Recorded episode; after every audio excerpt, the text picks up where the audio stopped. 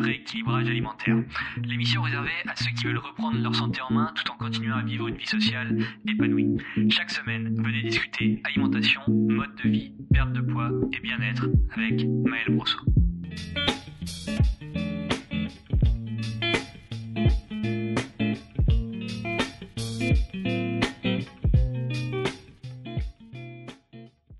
Bienvenue sur le podcast du rééquilibrage alimentaire pour ce nouvel épisode. Je suis Maël Brosseau du site le alimentaire.com et aujourd'hui je vais vous expliquer pourquoi la pétanque fait perdre du poids. Non, plus sérieusement, il y a quelques mois en fait à l'époque où je faisais encore des suivis, j'ai une femme qui m'a envoyé un message en me disant qu'elle essayait de perdre du poids. Bon, ça, euh, je vous rassure, c'était pas marginal, je recevais à peu près 10 ou 15 mails comme ça euh, par jour. Et je dis je recevais, mais je reçois encore. Donc ça faisait quelques semaines, euh, cette femme-là, qu'elle avait commencé le running, mais elle comprenait pas comment c'était possible d'avoir pris 2 kilos alors qu'elle s'était mis à courir, quoi. Elle s'était mis à faire du running, euh, euh, il me semble, quasiment tous les jours. Et pourtant, il s'avère qu'elle a pris 2 kilos. Donc elle a, fait ses petites recherches, elle a, elle a demandé donc à des gens qui couraient avec elle, et elle a lu sur Internet que c'était peut-être du muscle, hein, qu'elle avait pris du muscle, et comme le muscle pèse plus lourd que la graisse, euh, elle s'est dit bon ben voilà, j'ai pris du poids euh, parce que j'ai pris du muscle. Euh, dans ce mail, elle me demandait mon avis. Elle m'a demandé est-ce que, est-ce que d'après toi, Maël, j'ai pris du muscle ou alors bah, j'ai juste pris 2 kilos. moi, je vous avoue que j'ai cerné le problème immédiatement et en lui posant une question simple et déjà, même sans poser la question, prendre 2 kilos de muscle en faisant du running, tout en considérant que bon, si elle a perdu du poids en plus euh, du gras, ça fait euh, le gras en moins, mais ça fait presque 3-4 kg de muscle, euh, ce qui me paraissait assez incroyable, voire impossible. Donc je lui ai dit, je lui ai posé cette question, je lui ai dit, en réfléchissant rapidement, depuis que tu as commencé le sport, ton appétit il est comment? Et là, bingo Après chaque session de course, en fait, elle rentre, elle prend sa douche, et puis il s'avère qu'elle mange beaucoup plus qu'avant. Donc il n'y a pas besoin de chercher midi à 14h. Elle mange beaucoup plus qu'avant, euh, donc elle prend du poids. D'autant plus que, bon, finalement, elle courait qu'une vingtaine de minutes, donc niveau dépenses caloriques, on n'était pas euh, super haut. Donc finalement, le poids peut monter assez facilement. Donc cette femme qui s'appelait Julie, et qui s'appelle toujours Julie, salut si tu écoutes ce podcast, euh, elle a fini par devenir mon élève et devinez quoi ben, Elle a perdu 8 kilos. Donc d'ailleurs, euh, elle doit écouter ce podcast, il me semble. Et donc Julie, elle a perdu 8 kilos, félicitations encore. Et voilà, outre le fait qu'elle surestimait le poids qu'elle avait à perdre, parce que Julie, quand, quand, elle est venue, quand elle est rentrée en suivi avec moi, elle pensait devoir perdre 15 kilos. Euh, elle a perdu ses 8 kilos, devinez comment, sans faire de sport en faisant aucune activité sportive pour la raison très simple bah, qu'elle aimait pas ça et donc c'est une raison qui est, assez valable. Euh, au final, avant, euh, avant de, rentrer en suivi avec moi, elle m'a dit qu'elle se forçait à courir et elle a été super heureuse d'apprendre que je force aucun de mes élèves à faire du sport. Pour cette première anecdote, euh, cette première anecdote, elle nous répond donc en partie à la question de ce podcast. Pour perdre du poids de façon arbitraire, le sport n'est pas obligatoire. Comme on le sait, euh, à force que, je, vous le, répète, et puis à force de le lire sur le site et un peu partout, euh, c'est le déficit calorique qui est le facteur déterminant dans la perte de poids.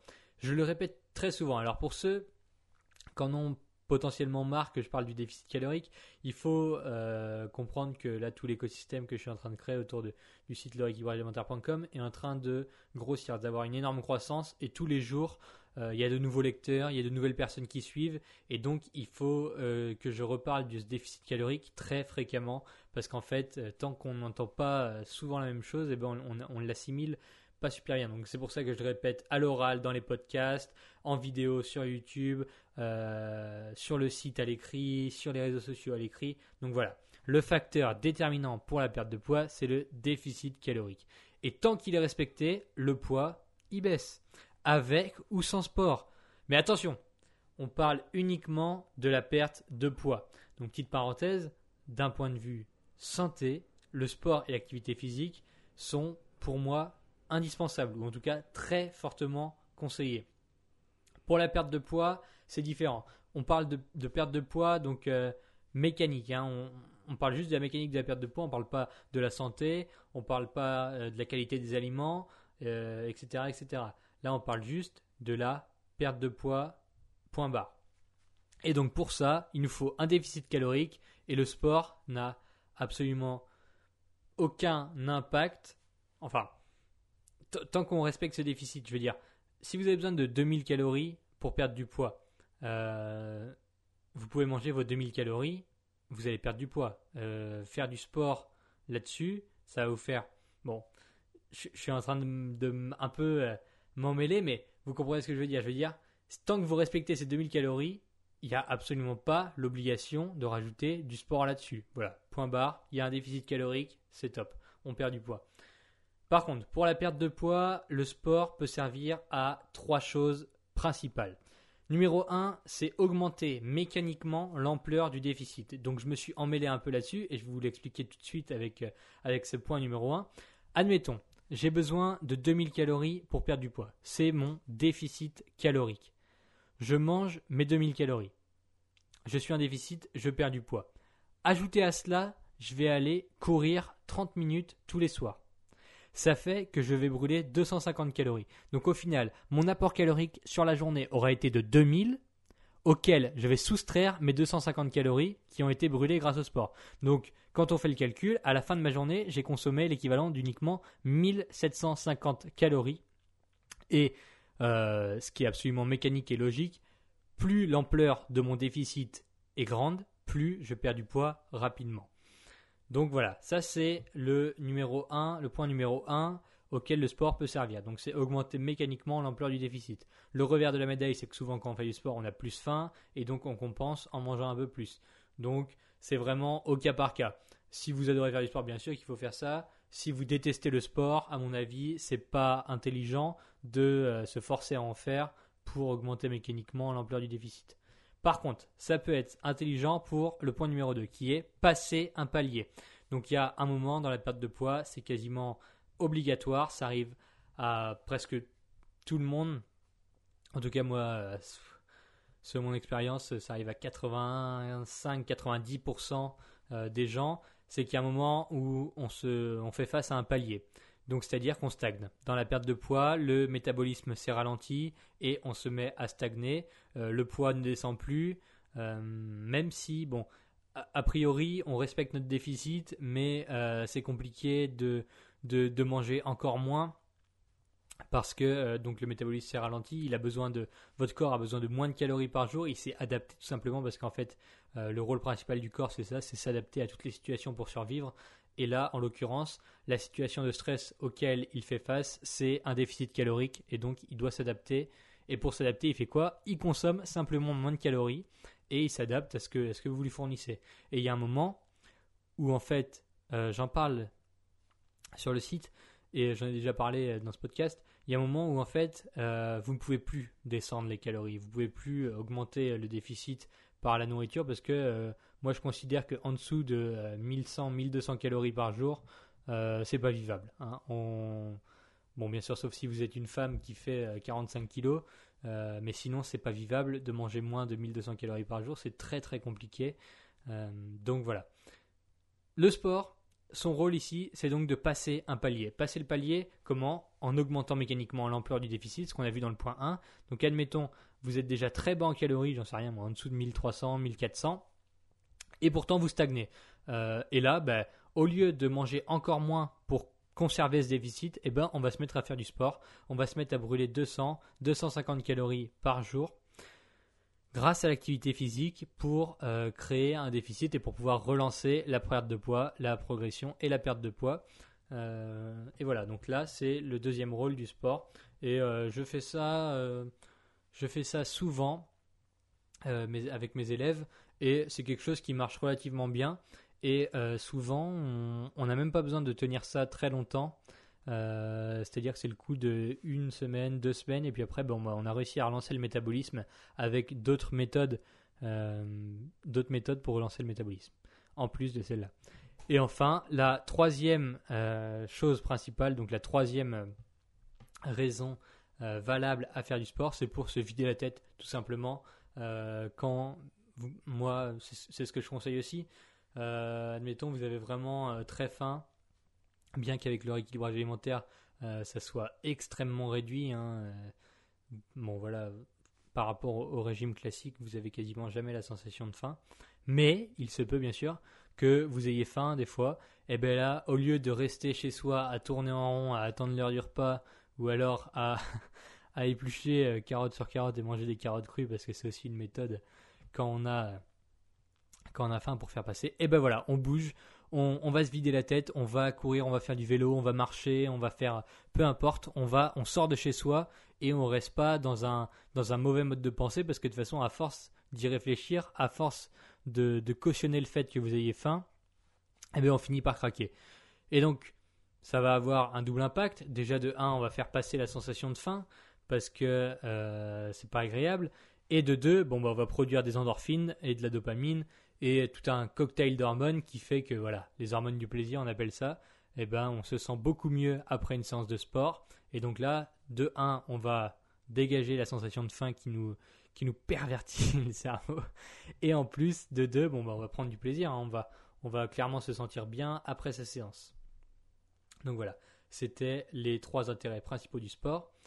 Euh, mais voilà, ce qu'il faut retenir, c'est que le sport n'est absolument pas indispensable pour perdre du poids. Euh, c'est vraiment le, point, le point sur lequel je voulais appuyer dans, cette, dans ce podcast. Si vous avez un problème physique, donc ou juste que vous détestez le sport pour le moment, je vous invite quand même toujours à bouger, marcher, faire un peu de vélo, préférez prendre les escaliers, etc. etc. Au lieu de vous garer euh, à 10 mètres euh, des portes au centre commercial pour aller faire vos courses ou, ou quoi que ce soit quand vous, vous déplacez, garez-vous le plus loin possible et puis marchez 100 mètres, 200 mètres, 300 mètres, ça fait pas de mal. Euh, tant qu'il pleut pas et que vous n'allez pas, vous pas arriver trempé à l'intérieur, eh bien garez-vous très loin et puis marchez. Euh, c'est vraiment euh, des habitudes à prendre qui sont pas contraignantes et puis qui s'intègrent parfaitement dans le quotidien. Par contre, si jamais quelqu'un vous dit que sans sport, la perte de poids est impossible. Donc que ce soit un pseudo-professionnel ou, vous savez, maintenant, euh, tout le monde s'improvise euh, coach ou euh, expert dans certains domaines, alors que, bon, voilà, il suffit clairement, il suffit pas d'avoir vu une vidéo sur le sujet ou d'avoir réussi à perdre du poids soi-même pour pouvoir être légitime à conseiller les autres. Mais bref, on connaît tous, voilà, ces pseudo-experts. Et si jamais cette personne-là vous dit que sans sport, la perte de poids est impossible, Déjà de 1, vous lui mettez un doigt dans l'œil, parce que voilà, c'est ça le calmera. Et de 2, vous l'envoyez écouter ce podcast et vous lui dites euh, que, que je lui passe un petit bonjour et qu'il, vienne écouter ce podcast et puis qu'il, qu'il s'instruise un peu voilà, en écoutant ce podcast. Si vous ne voulez pas faire de sport pour l'instant et que vous voulez perdre du poids ou simplement que vous aimeriez avoir une méthode fonctionnelle à suivre, je vous offre gratuitement un guide complet sur le rééquilibrage alimentaire pour perdre du poids sans frustration, pour pouvoir manger selon ses goûts, ses envies, ses objectifs et surtout selon son mode de vie et les contraintes qu'on a au quotidien, hein, que ce soit le travail, les enfants, etc. Euh, vraiment, c'est l'alimentation qui s'adapte à votre vie. Et ça, ça se trouve sur, euh, en cliquant directement sur le premier lien qui est dans la description de ce podcast. Vous avez juste à cliquer dessus, vous allez arriver sur une page et vous allez pouvoir vous inscrire et recevoir ce guide complet, donc cet e-book qui fait euh, une trentaine de pages, il me semble, un peu moins. et grâce à ça, vous allez avoir vraiment toutes les clés en main pour pouvoir mettre en place votre propre rééquilibrage alimentaire personnalisé. Et enfin, avant de partir, de cliquer, d'aller vite télécharger votre ebook. Vous pouvez le faire dans une autre page. Mais euh, ce que vous pouvez faire aussi pour moi, pour me remercier et pour m'aider euh, à répandre cette émission à plus de monde, pour pouvoir aider de plus en plus de gens, la chose qui m'aide le plus à faire connaître ce podcast aujourd'hui, c'est numéro 1, une évaluation de 5 étoiles sur iTunes et un petit commentaire. Donc laissez un avis sur iTunes. Ça, ça m'aide vraiment à, à, développer ce podcast et à avoir une audience toujours un peu plus grande. Et enfin, numéro 2, c'est si vous écoutez ce podcast sur une autre plateforme, euh, vous pouvez m'aider en le partageant, en laissant un avis positif et bien sûr toujours en en parlant, hein, pareil, à vos amis ou à des connaissances qui euh, pourraient tirer profit de cette émission. Moi, je vous souhaite une bonne fin de journée, une bonne fin de soirée, peu importe, selon, selon l'heure à laquelle vous écoutez cette émission. Et je vous dis à la semaine prochaine. Salut thank you